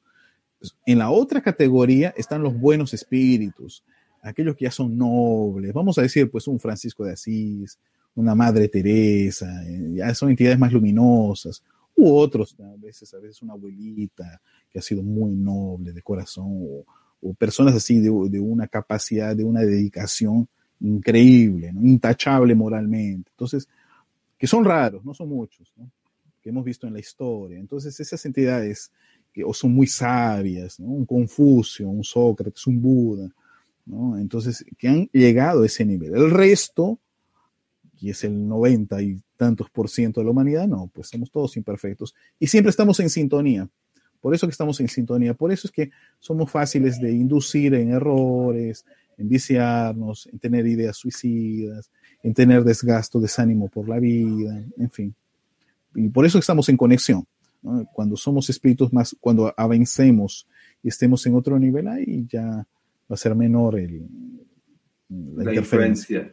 Una pregunta aquí, Luis, una pregunta sobre la comunicación, este, transcomunicación instrumental, ¿no? Existe un, un por llamarle objeto, aparato, que, que la mayoría, mucha gente ha escuchado, conoce, que es la Ouija. Este, ¿Qué experiencias o qué nos puedes decir de tu punto de vista sobre este, este aparato, la Ouija? Ya, bueno, la Ouija no estaría encajada de lo que es transcomunicación, ¿no? Ah, ok. Porque, no, porque transcomunicación es transcomunicación instrumental se refiere específicamente a eh, aparatos electrónicos. Ah, ok. ¿ya? Y ahí, claro, en aparatos electrónicos va desde celular, televisión, computadores, ¿no? En fin, eh, eh, radio. ¿no? Grabaciones, ¿no? O sea, eh, ahora, la, cuestión sobre la Ouija es, interesante porque los espíritus van a decirte lo siguiente, la forma nada es, el pensamiento es todo. Esta frase quiere decir que no interesa si es una psicografía, si es una psicofonía por la boca, o si es una materialización de un espíritu, o si es un movimiento por un copo, no, por un vaso, no, no. Lo que interesa es la sintonía que tú tienes y esto es lo que va a establecer la comunicación, porque en la época de Kardec, pues prácticamente eran las mesas y alguien le hacía un tablet, eh, hacía un alfabeto al comienzo, los espíritus se comunicaban, espíritus superiores, ¿no? Entonces, eh, claro, el método es más fácil con un lapicero, pues si mueves una moneda o mueves un vaso, es más fácil un lapicero y ya puedes hacer una psicografía. Entonces, eh, y, si esto ocurre, es porque mucha gente que tiene potencialidad mediúnica, ¿no? Apenas falta direccionarlo. El problema de la Ouija es que mucha gente es adolescente generalmente y que va a jugar, quiere saber si se va a casar, si va a tener un novio, ¿no? Las muchachas y los muchachos, si, si va a tener una profesión, si va a ganar la lotería, si su equipo de fútbol va a ganar, o sea, son cosas bastante mmm, simples y que livianas a veces y a veces entidades livianas también entras en sintonía. Ahora, si tú eh, entras en otro nivel de preguntas, de informaciones, pues naturalmente vas a conectar con esferas más avanzadas. Es más o menos ello. Es como una conversación. Una cosa es aquí conversar nosotros ¿no? en una videoconferencia para un tema más eh, interesante y otra vez es a veces cuando uno escribe en el chat ¿no? con cualquier compañero, cualquier cosa. Depende pues de la sintonía que establezcas. Ok. ¿Qué más? Ah, otra pregunta que tenía aprovechando ahorita, este, ¿qué información tienes de cuando existe el embarazo? ¿Cuándo entra el espíritu? ¿Hay, son, ¿Es una edad o fecha específica o es variable? ¿Cómo es? Ya, bueno, la información, este, a pesar de que el libro de los espíritus lo, lo, comenta, que es desde la concepción, es un proceso hasta el parto, es, es un proceso. Se concibió, ya hay espíritu ahí en, trabajo y termina en el parto, ¿no? Por lo cual, un aborto sería la, eliminación del programa reencarnatorio de alguien. Ahora, eh, hay un libro en especial de André Luis, o sea, eh, eh, la colección de Nuestro Hogar, que, el primero es Nuestro Hogar, es la película, son 13 libros, la colección de Nuestro Hogar. Y de esos 13 libros, el tercero se llama Misioneros de la Luz. Y también debe estar en Internet. Y en ese libro hay tres capítulos dedicados a saber cómo es que se reencarna. Yo inclusive tengo una lámina sobre eso, si la encuentro, te la muestro. ¿Cómo es que reencarnamos? A ver si está ok, sobre el libro de Nuestro Hogar, eh, mencionabas 50 capítulos. 52, de, de, me parece. 52, pero de, de, un solo libro. Sí, de un solo libro. Nuestro Hogar tiene 52, me parece. 50, 52. Mira, a ver entonces, si... La vida de Andrés Luis tiene más libros entonces. La colección de Andrés Luis son 13, claro. 13. Ahí está. Nuestro Hogar, Liberación. Liberación es un libro muy bonito que, que, ocurre en el mundo espiritual. Ellos van a las tinieblas, a las regiones más oscuras. Eh, es un trabajo de desobsesión con un papa, el Papa Gregorio IX, me parece, que es el que creó la Inquisición. Y este papa es el que generaba pues todos los problemas en la, la, las doctrinas eh, católicas, ¿no? Eh, dirigía una falange de entidades oscurísimas y hacen un trabajo de desobsesión con él para que él pueda salir de ese nivel. Y a partir de, de, esto, pues hay un cambio en general en la cristiandad, porque ya no hay entidades tan agresivas que ocupen lugares tan sagrados, ¿no? Pero eh, bueno, esa es liberación, hay otro entre la tierra y el cielo. Encontré aquí. Este, sobre lo que me preguntaste. Ojalá que mi computador está un poquito lento. Bueno, eh, eh, eh, el hecho de la reencarnación en este libro de Misioneros de la Luz habla de la reencarnación de Segismundo. Es un personaje, Segismundo, que va a reencarnar y ellos, André Luis viene a la Tierra, o sea, llega al planeta Tierra y va a acompañar para saber cómo es que ocurre un fenómeno de reencarnación él es todo curioso, pues quiere saber cómo es que ocurre. Y este señor Segismundo, él ya lo conocía, ya lo conocía en la tierra. Y va a, a acompañar. Yo estoy esperando aquí que abra este archivo, Dios mío. Te lo muestro. Ahí está Misioneros de la Luz. ¿Por qué no me abre? Un segundo. Ahora sí, ya abrió.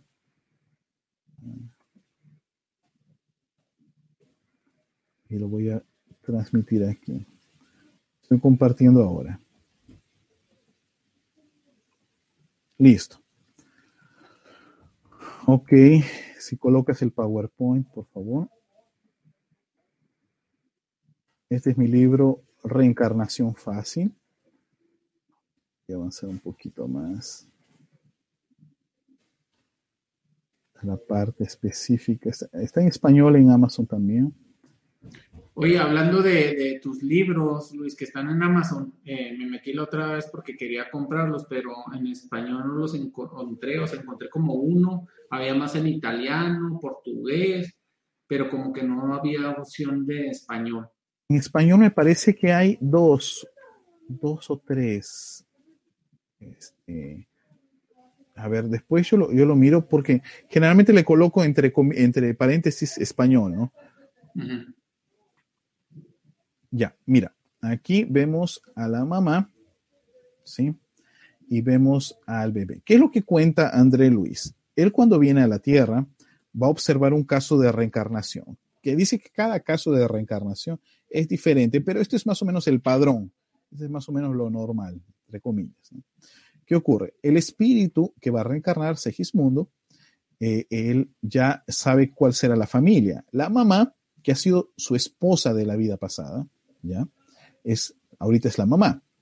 Y el marido, o sea, o sea, su futuro papá, ¿no? Su futuro papá es su víctima, porque Segismundo lo mató en la vida pasada, por celos. Por celos, lo mató, ¿no? Y ahora va a reencarnar, o sea, mira, mira qué situación, un triángulo amoroso. O sea, el espíritu, Segismundo, va a reencarnar con su mamá, con su esposa de la vida pasada, que ahora será su mamá. O sea, la, mujer que está ahí es, eh, que va a ser su mamá, es la esposa de él de la vida pasada. Y el papá, o sea, su futuro papá, es su víctima, porque lo mató. O sea, eh, eh, y, qué ocurre? cuando André Luis llega a la casa, ya está Segismundo ahí hace uno o dos meses. O sea, a veces creemos que, el espíritu apareció de, inmediato. No, ya estaba el espíritu ahí esperando el momento para reencarnar. Ya estaba en, la casa, en el ambiente de la casa. ¿No? Y claro que nadie lo detectaba, pero el espíritu estaba allí ya esperando el momento adecuado para reencarnar. Pero no conseguían, no conseguía reencarnar, porque había un factor interesante. Toda vez que tenían relaciones los papás, por una especie de, yo no sé, mecanismo genético, una carga espiritual, pues no conseguía ah, concretarse la concepción, no se conseguía concretizar. y, allí ellos van a decir el motivo es porque el papá inconscientemente sabía que iría a reencarnar su asesino de la vida anterior y le tenía miedo. Entonces, a pesar de querer tener un otro hijo, pues mm, por alguna cosa interior le tenía miedo y no conseguía embarazarla a la mamá. Miren, era el enemigo de la vida pasada reencarnando como hijo. Y entonces, ¿qué es lo que ellos van a hacer? Para poderlo ayudar, van a traer a la abuela espiritualmente y ellos van a hacer un trabajo espiritual. El papá va a dormir y cuando está en el sueño se sale del cuerpo y al salirse del cuerpo se va a encontrar con Segismundo. Y este hombre, al ver a su asesino de la vida pasada, se queda con miedo y rápidamente volvía al cuerpo y no conseguía nunca conversar. Y entonces él se despertaba y decía, tenía una pesadilla. Un hombre de, ropas eh, rotas, viejas, se me aparece y estoy con miedo y no consigo dormir bien y estoy con problemas y, pesadillas y pesadillas, decía, ¿no? Entonces la mamá, la, esposa, ¿no? Lo calmaba, en fin, pero era el marido que eh, dormía, lo encontraba al espíritu y se despertaba con miedo. Entonces los técnicos, van a, los técnicos espirituales van a hacer lo siguiente. Cuando él se sale, van a, controlarlo para que no se despierte y cuando se acerca Segismundo le pide perdón. Le pide perdón, que por favor lo perdone, que fue de la otra vida y ahí hasta su ropa se mejora. Y cuando él lo perdona, pues se abraza, inmediatamente se rompió ese vínculo que estaba impidiendo la reencarnación, él se despierta, el papá tiene relaciones con la mamá, ¿no? Y Segismundo ya sabe que ahora sí va a poder reencarnar. Los espíritus lo, van a hacer una técnica de disminuirle el periespíritu. Lo van a dejar del tamaño como de un bebito, por eso en la ilustración está allí, ¿no? Lo van a dejar como un bebito eh, de seis meses, nueve meses tal vez, ¿no? Ahí está apareciendo ahora ya como bebé, el cuerpo espiritual ha sido reducido. Y a partir de allí, el, ese cuerpo espiritual va a impactar en el cuerpo eh, físico, que todavía está recién óvulos, ¿no? Eh, recién está en su etapa más básica en la concepción. Y a partir de allí va a comenzar un, vínculo, pero hay un detalle. Después de la mamá y el papá haber tenido relaciones, cuando la mamá duerme, se sale del cuerpo, la abuela viene y le trae un bebecito, un bebito, le trae a la mamá en el sueño, esto es en el sueño, le trae a la mamá y el cuerpo espiritual de la mamá y el cuerpo espiritual del bebé se juntan, se acoplan, los dos se acoplan. Y a partir de ahí, cuando se despierta, ya están unidos. O sea, un medium vidente podría ver ya a la, a la mujer y ya ver eh, el, el perispíritu allí, el futuro bebé ya él está chiquitito, adormecido, el bebito, ¿no? O sea, el espíritu ya está como un bebito, adormecido, y ya comienza el proceso de reencarnación. Eh, comienza la influencia. De allí, en la medida que va pasando el tiempo, pues el espíritu mentalmente va a mandarle algunos señales a la mamá, de ahí vienen los antojos, ¿no? Porque a veces la mamá pues quiere comer determinada comida, pues a veces es influencia del espíritu que le está mandando sus recuerdos de otras vidas, de aquello que le gustaba comer, y aquí comienza a plasmar. Entonces, el cuerpo físico al mismo tiempo tiene la parte genética, claro, pero tiene también la influencia espiritual, la matriz descolocada aquí. Y allí va a reencarnar. Y allí hablamos pues de la cuestión del aborto, que es, es, un crimen, porque al final de cuentas terminas eliminando no solo un proceso eh, reencarnatorio, sino también la cuestión de eh, eh, la vida de alguien que estaba a camino. Y dos, es claro, aborto provocado, no aborto espontáneo. Espontáneo no, a veces el espíritu desiste de reencarnar, no, no quiere reencarnar en medio del camino. Y naturalmente se da un aborto, pues el espíritu no, desistió. ¿no? Eso, eso, es, eso es posible. Y allí no, no, no hay ningún problema. La cuestión es cuando eh, eh, destrozamos o destruimos pues un proyecto reencarnatorio. Y allí vamos a tener que responder las consecuencias de nuestros actos. Eh, en ese sentido, la información de los espíritus siempre es para luchar al máximo por la vida de las de, de, bebé que venga. Ahora, si hay riesgo de vida de la mamá, pues es preferible salvar a la mamá que es la matriz, y nuevamente el espíritu podrá nuevamente volver a, encarnar, ¿no? En, el caso de un riesgo, pues, de vida, y ahí sí hay que preservar la, la, madre, ¿no? Y claro, también no somos en ese sentido de condenar a la mamá que ha abortado, no, no, porque muchas veces la mamá es también víctima, es, no ha tenido apoyo de la familia o quien lo haya querido, ¿no? Este, entonces fue llevada a esta situación. Todo dentro de la ley de Dios, ¿no? Para, pero en toda medida posible tenemos más esclarecimientos es para llevar la vida hacia adelante, hacia, hacia frente, ¿no? Al final son proyectos reencarnatorios. Sí, no, es que eh, sí, es, ese tema es, es bien complejo porque hay, existen muchas variantes, ¿no? Eh, inclusive eh, podemos hasta decir muchas mujeres no se sienten condicionadas para ser madres y desconocen varias de las, de las cosas en, en este aspecto. Eh, pero eh, Luis y Enrique les, les, quería, les quería comentar eh, algo que me llama mucho la atención es de, de, los grupos, ¿no? De las almas que, vaya, encarnan en, en, en grupo. Estábamos, tuve la oportunidad de leer un libro de muchas vidas, muchos maestros y el de Me lo contó un muerto y ambos era como el contexto, como que son grupos de almas que viajan de reencarnación en reencarnación. Eh, ¿Ustedes qué han podido ver en ese, en ese aspecto? Sí, aquí te muestro un caso sobre reencarnaciones colectivas. Esta es la información a través de Chico Javier, el medium eh, Chico Javier. El espíritu de Manuel cuenta, voy a dar un zoom aquí, a ver si consigo, no sé si voy a conseguir. No, me equivoqué. Bueno, ah, aquí, listo. Él cuenta que entre 1200, 1300, en Europa principalmente, antes de la descubierta de, descubrir América, ¿no? Eh, hay, grupos de espíritus que comienzan ya a reencarnar en, forma colectiva. Entonces, él sitúa, por ejemplo, que los antiguos fenicios que dominaban mucho pues, los barcos marítimos van a reencarnar en la península ibérica como portugueses españoles. Y así que se dé pues eh, el momento, en 1400, 1500, pues ellos saldrán y harán expediciones para todo el mundo, ¿no? serán los futuros descubridores. Otro lado, los atenienses serán los futuros franceses. Los espartanos, que gustaban más las guerras, irán para esta región de, eh, Alemania, eh, Escandinavia y Rusia, esta región toda los atenienses, que le gustaba más la democracia, las artes, la belleza estética, irán más para estas regiones central de, Europa, ¿no? Mediterránea inclusive. Y los romanos y serán los futuros ingleses. Y después, mañana más tarde, serán los americanos, ¿no? norteamericanos principalmente.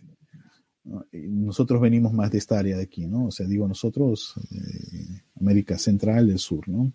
Influencia española, portuguesa. Entonces, eh, eh, aquí más o menos tenemos los primeros grupos humanos colectivos, ¿no? Ya como naciones, como pueblos. Ahora, hay un proceso anterior todavía, ¿no? Son, los espíritus que vinieron de otros planetas, de Capela. ¿no? Ya, ya, hablamos ya de 20 mil años atrás, 28 mil años atrás, ya es otro momento colectivo. ¿no? bueno, no sé si, si, si, algo así es lo que estaba pensando sí. o, otro... Sí, en parte sí, y en parte pues en, núcleo, en núcleos más familiares, ¿no? Eh, y, y, porque a mí me ha pasado, no, no sé, desconozco si, si a, ustedes, pero he sabido de, de, mucha gente que se encuentra con una persona que jamás ha visto en su vida y de repente es esta impresión de que me siento familiarizado con la persona, me siento, y puede ser no necesariamente pues un, un, un este, un compañero, un, compañero de trabajo, ¿no? Puede ser alguien que, que encuentre uno, no sé, en un centro comercial, en un restaurante, eh, entablan una conversación y, y, se va uno con esa sensación de, esta persona yo la conozco, yo la tengo muy presente. Eh, a eso es más o menos a lo que me refería. Ocurre dos cosas que pueden ser. La primera es, claro, sería lo más obvio decir, ¿no? que en otra vida ya se han conocido, en fin, eso sería lo más obvio. Pero hay un segundo factor. Es que muchas veces cuando dormimos nos salimos del cuerpo físico y estamos en ambientes comunes con otros espíritus y a veces tenemos amigos espíritus, creamos amistades o a veces hasta relacionamientos. Hay personas que, tienen relaciones, o sea, afectivas con determinados espíritus, ¿no? Y, a veces eh, cuando en el cuerpo pues se encuentra y hay un reconocimiento impresionante, siendo que nunca se han visto, por lo menos en esta, en esta existencia. Eh, eh, es muy interesante la cuestión espiritual porque de cierta forma da muchas explicaciones. Yo no diría tal vez a todo, pero hay muchas explicaciones porque hay un rechazo también. Hay personas que conoces y Dios mío, ¿no? En el trabajo, ¿no? ¿De dónde este es mi enemigo de otra vida o qué le he hecho en la otra vida? Exacto. Qué cosa increíble, ¿no? Pero a veces también hay el lado bonito, que encuentras personas muy buenas, muy nobles, ¿no? A mí ya me ha pasado, a mí ya me ha pasado con una amiga que, me dijo, te voy a presentar una amiga. Eso ha hecho, claro, mucho tiempo, ¿no? Te voy a presentar una amiga. Y en el sueño, la noche anterior, en el sueño, yo la vi a la amiga.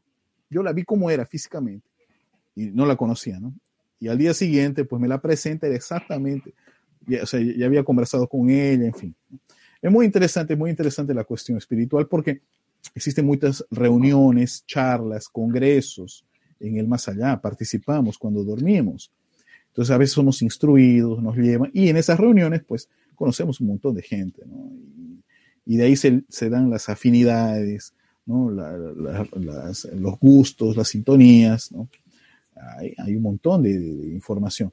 los libros de André Luis, yo espero un día que todos ellos se conviertan en películas, que es más fácil verlas, claro, en película, que leerlo el libro, ¿no? Tenemos, tenemos esta facilidad en, en, este momento de que, aparte de, de, las películas, están eso, ¿no? Los podcasts que no necesariamente requieren que la gente esté pegada para escuchar el, el contenido. Están los audiolibros. A mí me gustaría, porque sí he estado buscando libros de, de Chico Javier en audiolibro, eh, porque a mí se me, se me facilita mucho el audiolibro por el tipo de trabajo que tengo. Eh, sí, sí, este, sí estoy muy de acuerdo contigo, que las películas y los audiolibros le pueden dar más este, exposición a la obra de, de, Chico Javier. Sí, sí estamos ahí, pero es que... Se nos congeló. Se nos congeló un poco ahí, Luis. El internet probablemente daña. Uy, aló, ¿me escuchan? Sí, sí.